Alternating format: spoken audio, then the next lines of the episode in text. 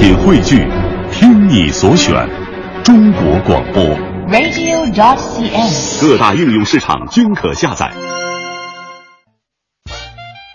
听众朋友们，大家好，欢迎您收听今天的露天电影院，我是张远远。首先还是先介绍一下来到节目中的嘉宾。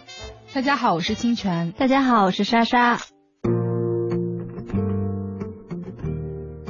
那今天呢，还是继续我们头两天的话题——美味食物中的百味人生。那今天我们给大家带来的一部电影呢，是来自于两千零六年的一部，同样是说，其实是以食物为其中一个贯穿主题的因素，但其实真正在电影当中讨论的问题呢，却又远远超过了美食这么简单。这部电影的名字呢，其实很有意思，叫做《海鸥食堂》。电影一开场其实就有点好玩，因为在这部电影一开始的时候，会看到非常可爱的在芬兰码头，然后到处溜达走着的海鸥，然后还会看到很多轮船，还有旁边。然后还会看到很多渡船，还有旁边散步的游客和当地人。然后在这个伴随着海鸥，然后有船，然后有游客的这么一个场景当中，突然出现了一把非常漂亮、优雅，然后温柔的日文女生，呃在旁边是她的旁白，然后再说起为什么会喜欢海鸥，以及以及自己童年时期一个非常有关于自己妈妈还有家里养的宠物猫的故事。其实从一开始。我觉得，不管是从那个海鸥，还是从海景，还是从那个非常好听的日文女声，就给大家带进了一个非常奇妙的氛围里。清泉其实也说过，就是呃，想要给自己学生推荐的这部电影，也是因为其实里面的那个日文发音也会非常好听。对，之前就在前一天，我的学生还问我说，有什么日本的电影或电视剧可以推荐给他们的。然后当时我还没有看到《海鸥食堂》。然后我一听到，就还没有看到画面，我一听到那个女生的声音一响起，我就想好，我就知道说，哦，这部就是了，因为她的发音也好，她的声线都非常的美啊。其实这我也想、嗯、今天录节目的时候想问你，因为在准备这期节目之前，嗯、上网也看了一些大家关于这部电影的介绍，有好多人说，如果你是在学日语的话，应该去看看这部电影。其实我一开始还在想，是不是因为里面节奏很慢，每个人说话都很慢，就像我们考四六级的时候一样，说话都是一个词。词一个词蹦出来的，是因为这样吗？还是说它的用语很规范？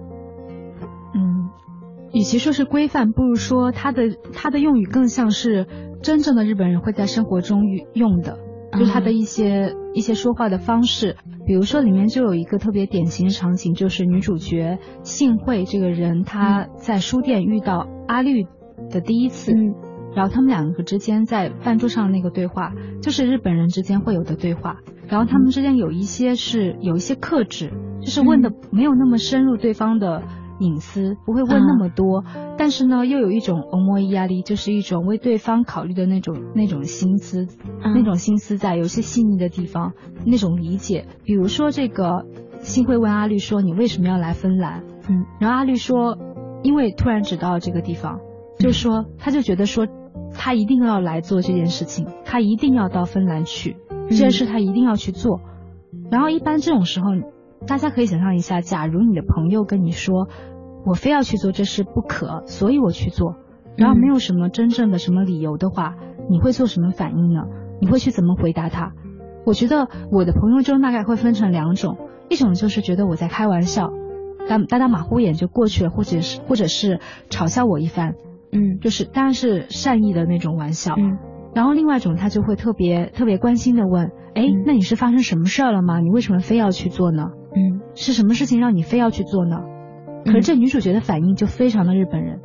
嗯、日本人就是那样，他就会跟你说，哦，so this ne，嗯，然后就是得去做啊，有些时候，嗯，就好像就说，就好像美国人跟你说 there there 啊，就那种感觉，我也在那儿。其实好多时候这也是，就我们觉得就看到呃一些日本的电影里面，还有日剧里面，你会觉得一开始有一点点隔阂，或者让你觉得会有一点疏离的，就大家都会很客气，嗯、每个人跟大家说话都很客气，嗯、不管对方说的是什么，而且你有的时候会看到他们其实并不认可，或者并不真的理解，但是可能也会说原来是这样啊，嗯、呃，是这样的话那就没办法了之类的这种话，但是你会觉得好像并不像我们想的，就是有好多时候在我们身边的朋友会说什么话的时候，你会觉得大家发自内心的在说的时候，虽然可能有的时候并不并不如你的意，但是大家说别去干这这个事儿，或者你怎么这样啊？你会觉得很很发自大家的内心，就是他这个说的人是真的这么想的。但是其实日本人他们并不是说他们说的话并不，就是的确很多民族、很多国家的人，尤其是中国人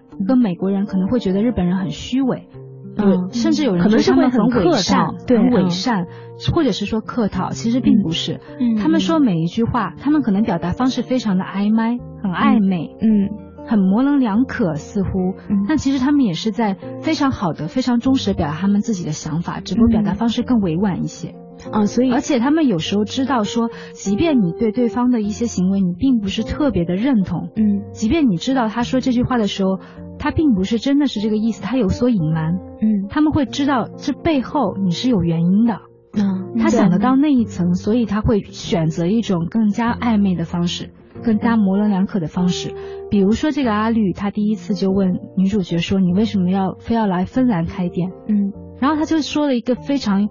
貌似非常非常厉害的一个回答，说：“因为我觉得。”在在这边的话，这芬兰的人能够体会到那种非常朴素的那种日本菜的味道，他们能够感受到那种美好。嗯，然后说，因为芬兰人也吃鲑鱼，日本人也吃鲑鱼。然后那边阿绿就说，哎，原来是这样啊，就还信以为真了。结果他来了句说，哦，刚才刚想到的。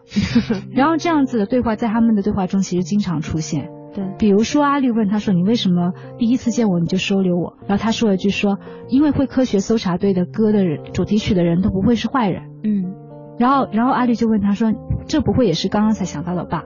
他也他的回答也非常模棱两可，就是说。你说呢？嗯，其实这个里面可能也会涉及到一些，就是我们怎么样去呃，觉得对方的语气是怎么样。其实涉及到一部分就是你是怎样的人。就是如如果说在我们的这个大家成长的环境里面，之所以大家会说，哎呀你怎么会这样，或者说你怎么这样想事情的原因，是因为默认的是。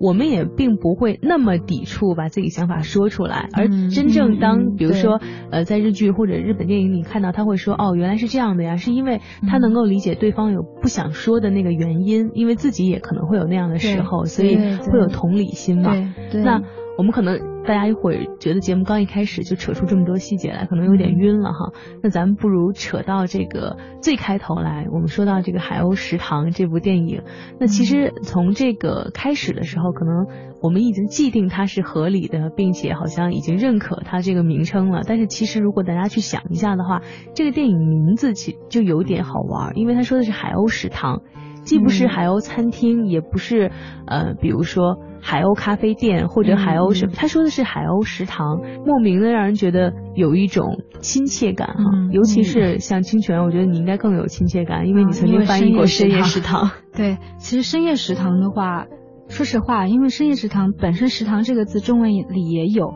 所以就那么去翻译它了。其实。这样一种中文的翻译翻译方式，其实并不能完全表达日文的食堂的意思。嗯，因为我们中国人对于食堂的那种感觉，还是拿着搪瓷碗去吃饭，对，是吧？学校的食堂、单位的食堂这样的一种概念，但日本的食堂就完全不同。日本的食堂一般都是在一些嗯很小的，比如说一个，如果是在东京的话，就是一个社区的，跟社区离得非常近的一条小街上。那么有有有那么一家，然后这家店里面可能就是基本上都是这个社区的人，他们会去去吃，所以经常有常客。日语中叫的“九欧连桑”。你看深夜食堂就是这么一个地方，它为什么是食堂？因为它的顾客都是非常固定的，嗯，他去那就是去那，然后经常会去，然后跟老板就像亲人一样。嗯，这样的食堂其实更多的是在一些在日本来说，就是在一些所谓的乡下地方。日本的乡下就是除了东京之外，全都是乡下的，就是乡下地方。比如说，呃，曾经待过奈良县，奈良县就非常多这样的食堂。然后你进去可能就吃一碗定食，定食的话才五百日元，但是量非常的大。然后给你上菜的可能就是一个，就是那个店里面店主的女儿。嗯，就是可能就是这样一种情况。所以为什么这个海鸥食堂再叫食堂呢？店主其实也说明了，他说他希望在这店里面，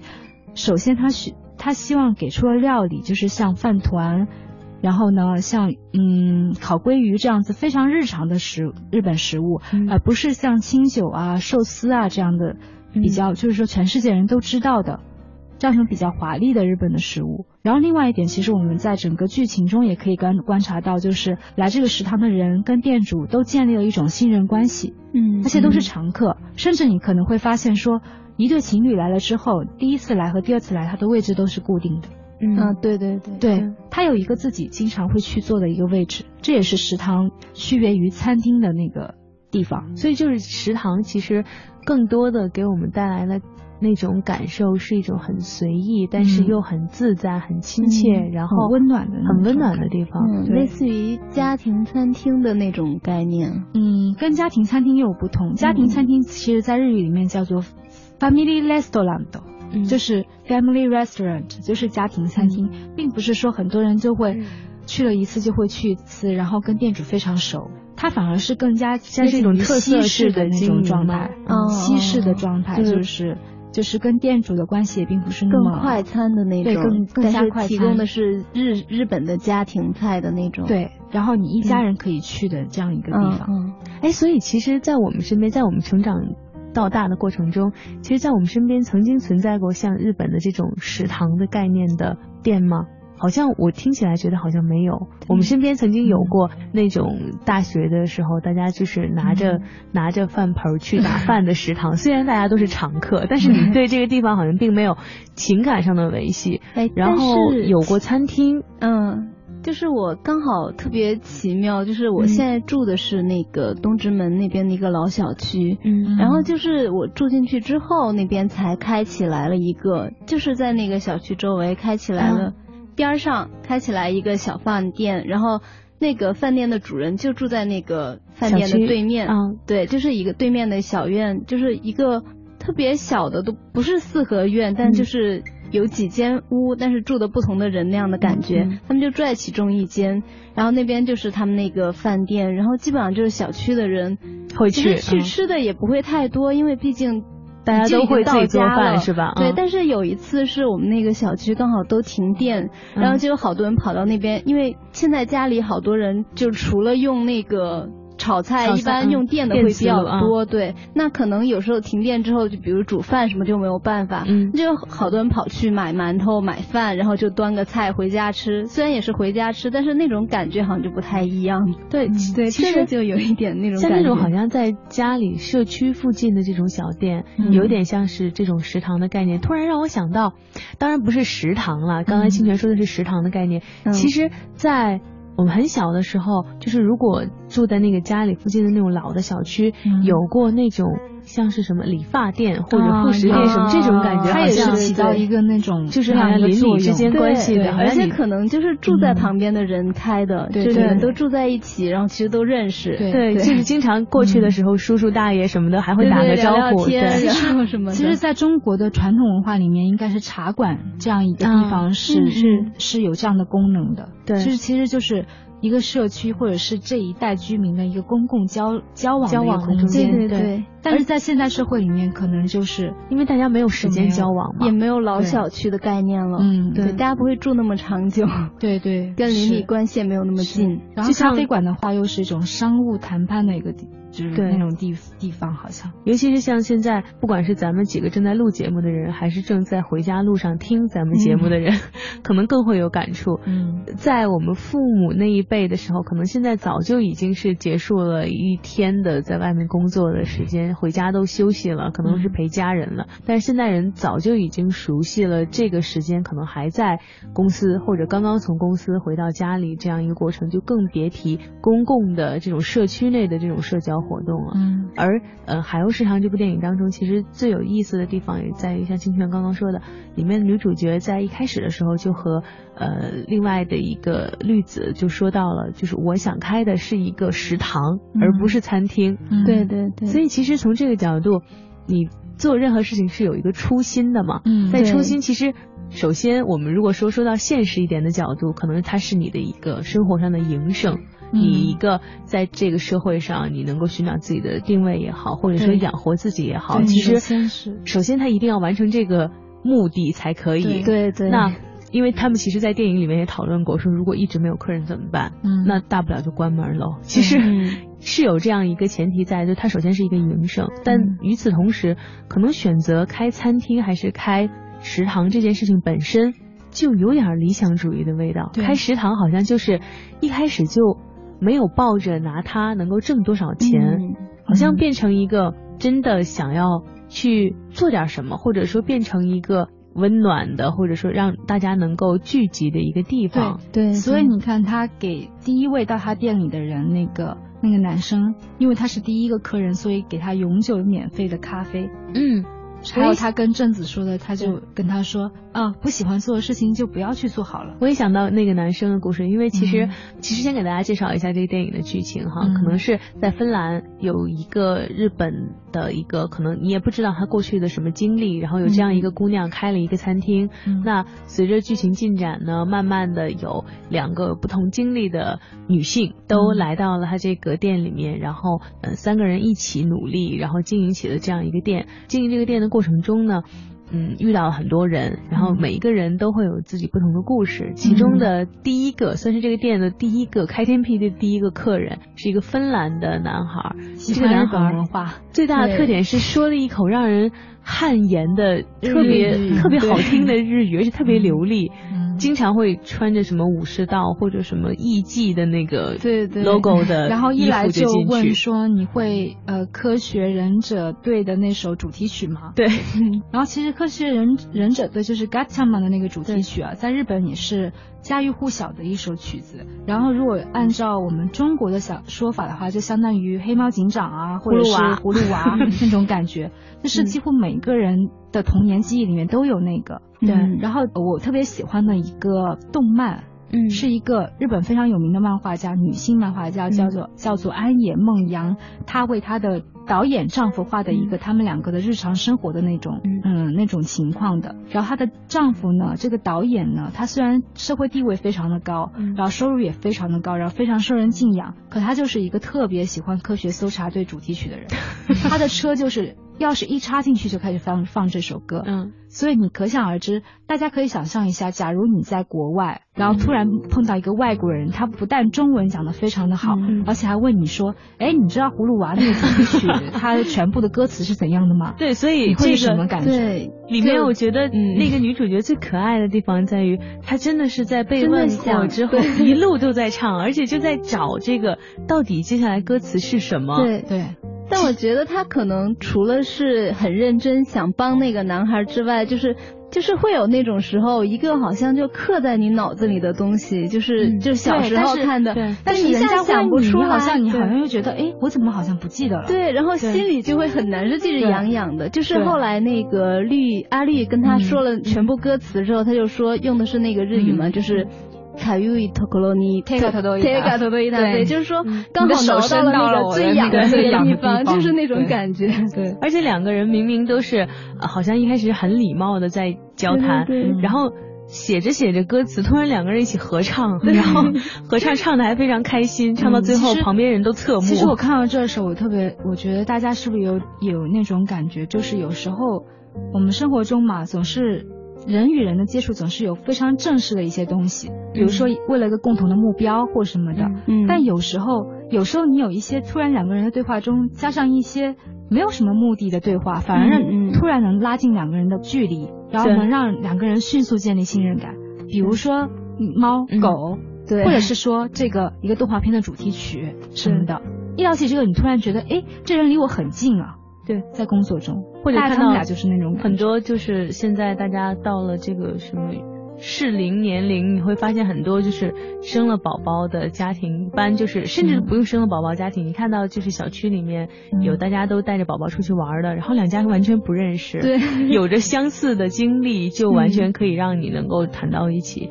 其实像这个，尤其是在异国他乡，然后最开始看到一个，好像当时绿阿绿看的一本书是《森林中的小精灵》还是什么？是日文的书，日文的，对对。然后过去以后，其实问的这个问题，我觉得刚才清泉的这个说法。可能大家更能找到这种切实的感受。如果有一天你在芬兰的街头，然后有一个会说中文的人过来说：“你还记得《葫芦娃》的主题曲吗？”对，所以你可能会觉得有点奇怪，对，这人傻傻的，蠢蠢的，但是你还是会情不自禁的唱出来，然后并且给他写下来。而且而且，其实你会觉得，哎，这样一个人他应该蛮单纯的。嗯，就不知为什么你心里会有一种这样的确信。对，我觉得这个这种感觉就好像正子绑着辫子、戴着眼镜的那个女人，她到了店里说的那那个话，为什么她要到芬兰来的那个原因，其实是有共通之处的。对，嗯，她喜欢芬芬兰人那些点，就好像我们陌生人之间能够拉近距离那些点一样，嗯，都是一些没有什么目的性的东西。嗯。嗯嗯，然后看起来傻傻的东西，比如说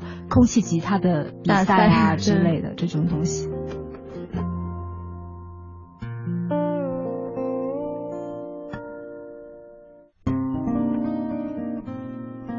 其实，在这个电影当中设计了三个女性的角色，然后可能都会不同。那女主角的角色呢，可能是最这个食堂的，应该不是餐厅了。这个食堂的老板，其实她的性格算是最淡，然后最让人觉得好像不知道为什么，她给人感觉演出来很舒服，但是又让你觉得她好像是把自己所有的心情又能处理的最好的一个。对，呃，阿绿呢是一个。其实长得有点像男孩儿，就是挺像男性的，然后而且什么事情都有点愣愣的，但是内心又挺，你能感觉到他内心其实挺细腻的，很柔软的东西，有那种你说不上他是，他其实不管是帮他一起很努力很着急，你会觉得包括这个餐厅经营不好的时候他会很着急，然后那个店里的第一位。顾客能够终生免免费享受咖啡的顾客来了，真的只点一杯咖啡的时候，他也很着急。就是你怎么又来了？你有没有朋友？你为什么不带朋友来？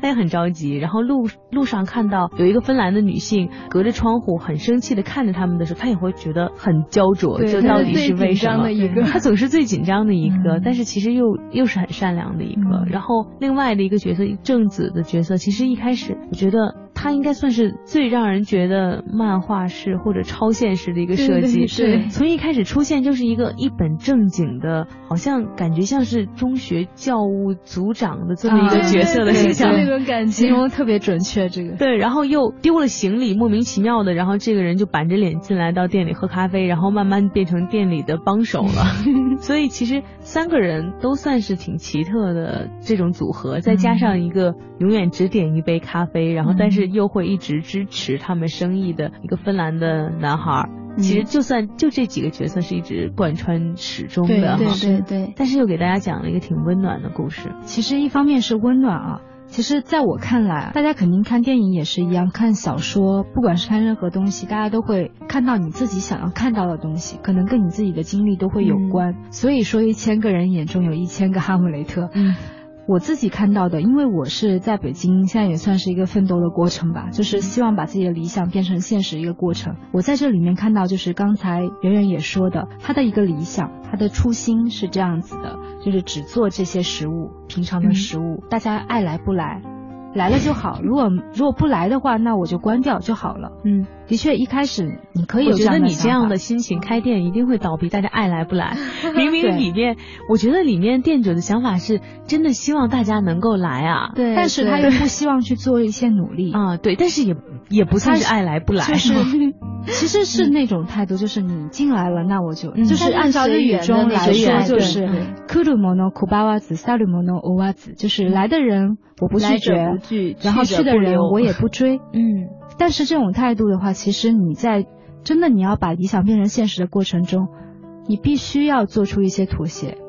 嗯，必须要。为什么说？一方面，其实除了远远刚才说的是，就是你这个事情本身是个营生，你需要养活自己之外，你要把你的理想变成现实，你需要更接近现实，你需要向他有一些臣服。比如说，在这个过程中，女主角就是。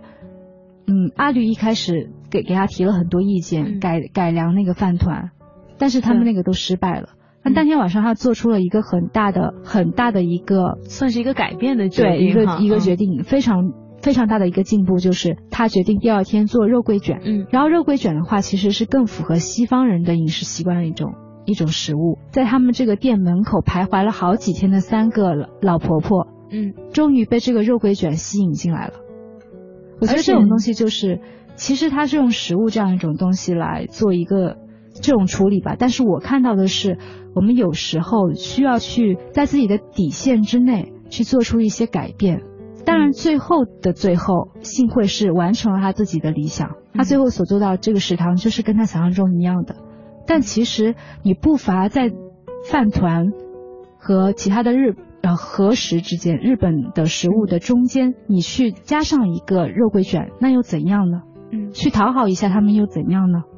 嗯，其实我是这样，在这个肉桂卷出现的时候，真的还挺让人觉得挺意外的，因为在之前好像你感觉女主角就是一个有一点点虽然很温柔，但是你会觉得她。内在好像有点倔强。当阿丽说你要不要尝试做点别的东西，而且我觉得阿丽其实也很有意思，明明长得有点像男生，但是呢，他说话的时候又会特别的婉转，会说你看，其实便利店里面卖的那个那个饭团也会加进什么蛋黄酱，很多年轻人喜欢的味道啊，然后适应一下也不错。他就不要，我觉得就应该是什么。然后慢慢阿绿又过去讲说，其实你看我们在这个地方入乡随俗也不错呀，然后自己掏出好多自己去市场买的东西。的，真的很可爱。最后试完了以后，最关键的是几个人吃的时候那个表情其实也很可爱。嗯，咬了一口下去，三个人都因为阿绿还有店主老板姓惠，然后还有那个芬兰的男孩，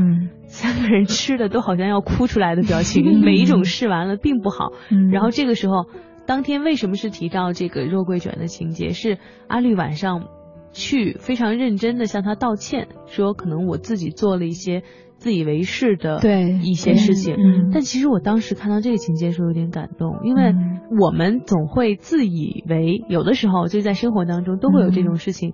你以为你的出发点是好的，那你的行为就是可以被谅解的。如果你觉得你是为朋友考虑的，或者是为自己的同事考虑的，那你做的方式就可以不用考虑，就是。像阿绿一样，如果我是为了这个店着急的，那我做这个事情大不了试试喽。然后大家试完了不好，那就不用喽。但是他会在这个电影当中，阿绿会想到，那在我这个试的过程中，虽然他同意尝试了，但是可能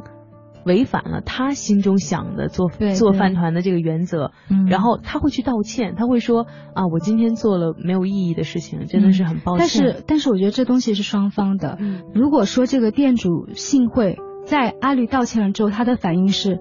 哦，你看，你非要我做这事，对吧？我说就是对的吧？你非要我这样子，嗯，他是明白了，说哦，你是为我着想的。对，所以我也我也来做出一些改变吧，而且你说的好像真的有点道理。对对，所以我们明天做肉桂卷，对，做突然有新的想法。对，我觉得这也是就是清泉说的，就是说可能跟中国或者其他地方的人表达不一样的一个原因，就是他的那个欧摩伊压力，就是不知道是因为他们说话那么委婉，所以大家习惯了去读人家话背后的意思，所以导致他们就真的很能理解，就是。其他人的想法，那就在大家虽然说的话都隔了一层，但在那个话的背后都是。对，为对方的用心，然后即使有时候只是多说一句或者少说一句的事情，就会让两个人好像就心交在了一起，就交心的那种感觉会有。所以好多时候让人觉得动心的话是对不起，但是让人觉得绝望的话就是我就说吧。这句话其实 最关键的时候很让人伤心。其实我刚才为什么说需要做出一些妥协，是因为实现理想的过程应该是一个很漫长的过程。嗯，就是你不能想着你的确你脑子里可以有一个。非常完美的一个一个结局，就是它是这样子。但是到达那一边的路，只要是当然一定要在你的原则范围之内，不能去做一些违背你原则的事情。但如果是非常快乐事，又能帮助大家，又有很好的影响，你不妨去做。只要能通到那个最后的那条路，嗯，然后在这过程中，你可能会邂逅一些非常美好的东西，其他的东西，你预想不预想不到的东西，嗯，比如说这个肉桂卷，对，嗯，所以大家其实有时候，如果在你实现梦想过程中，你遇到了很大挫折，你觉得根本无法实现的时候，不妨去想一想，能不能在你的这个就是在你的原则的范围内做出一些做出一些改变，哪怕只有一点点，就是把。饭团改成肉桂卷而已，因为其实很多时候，当面临到我们自己的原则的时候，你很容易认为这是原则的问题，一点都不能让步。但是事后你退后一步去想想，你会发现有很多事情本身并不真的涉及到原则。对，就是对对，他甚至呃，在这件事情里，包括这个呃，新会可能真正对于他来说想做的是，我想做一个食堂。我想做一个有最传统的日式料理的这种饭团的地方，那真的是不是会有肉桂卷这样一个存在，或者说中间呃之后会不会加什么炸猪排、炸鸡排这种存在？那其实本身它并不涉及到你真正的原则，因为其实。在那个电影后面，让我觉得还挺感触的是，我忘了是谁点了饭团，当时幸会特别开心，就是他在做了很多什么炸肉排，然后做了很多料理之后，有人说做饭团，他当时那个表情好像是，我就说吧，就是会有人点这个饭团，他很惊喜的。然后你看，其实这过程是个很缓慢的过程，嗯，包括他们最后五个人坐在一起，三个日本人，两个芬兰人坐在一起吃饭团，让芬兰人也接受了饭团的味道。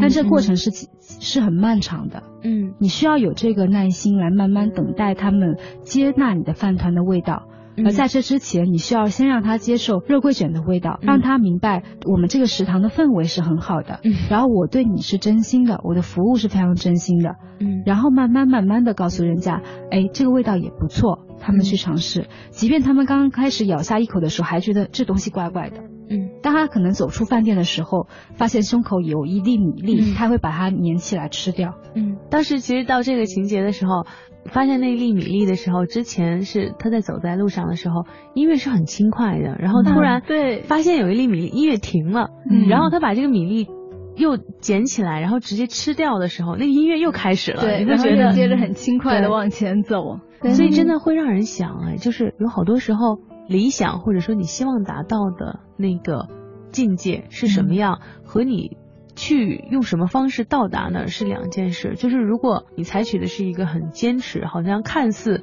刚强的方式，不做让步，也许反倒到不了那个地方。而你做一些改变之后，说不定。真的就能够使得你能够实现自己这个愿望，而真正有的时候觉得有点厉害的地方，并不在于你最初是不是做了让步，而是在于最终是不是有一天店里的人都会说，哎，老板来分饭团。对，那个时候你会发现，哎，其实这个人有点厉害，而当时也许他做了肉桂卷或者做了很多东西，对，对，但是他能等到那最后那一刻。一部说美食，但是又并没有给大家带来很多令人惊喜的料理的电影，却意外的给我们带来了很多。生活中的或温暖或感动的那些小小的感触，一部海鸥食堂究竟会让我们想到了哪些生活中的小细节，或者说给我们哪些启示呢？在明天的节目中，我们将继续和您一起来聊这部二零零六年上映的电影《海鸥食堂》。感谢您收听今天的节目，欢迎您明天同一时间继续收听露天电影院。